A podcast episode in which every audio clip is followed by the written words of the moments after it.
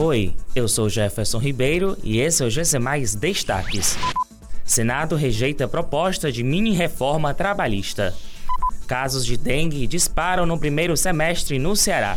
Assembleia Legislativa do Ceará aprova Vale Gás permanente.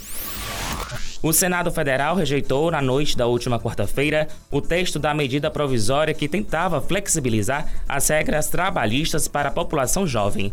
O projeto, chamado de mini-reforma trabalhista, recriava o programa de redução de jornada e salários para manutenção de empregos durante a pandemia, mas foi expandido para incluir três programas de incentivo ao emprego e à contratação de jovens. A proposta também alterava programas de requalificação profissional, a CLT e a definição de quem pode contar com a gratuidade no acesso à justiça.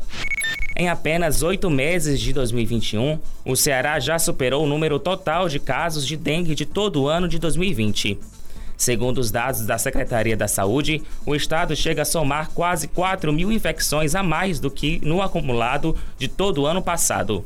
Até agosto, o Ceará registrou mais de 24 mil casos de dengue, sendo mais de 10 mil só em Fortaleza.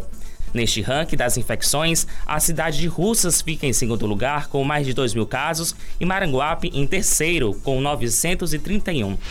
Na última quarta-feira, dia 1, a Assembleia Legislativa do Ceará aprovou a proposta enviada pelo governador Camilo Santana, do PT, que torna o Vale Gás Social uma política pública permanente.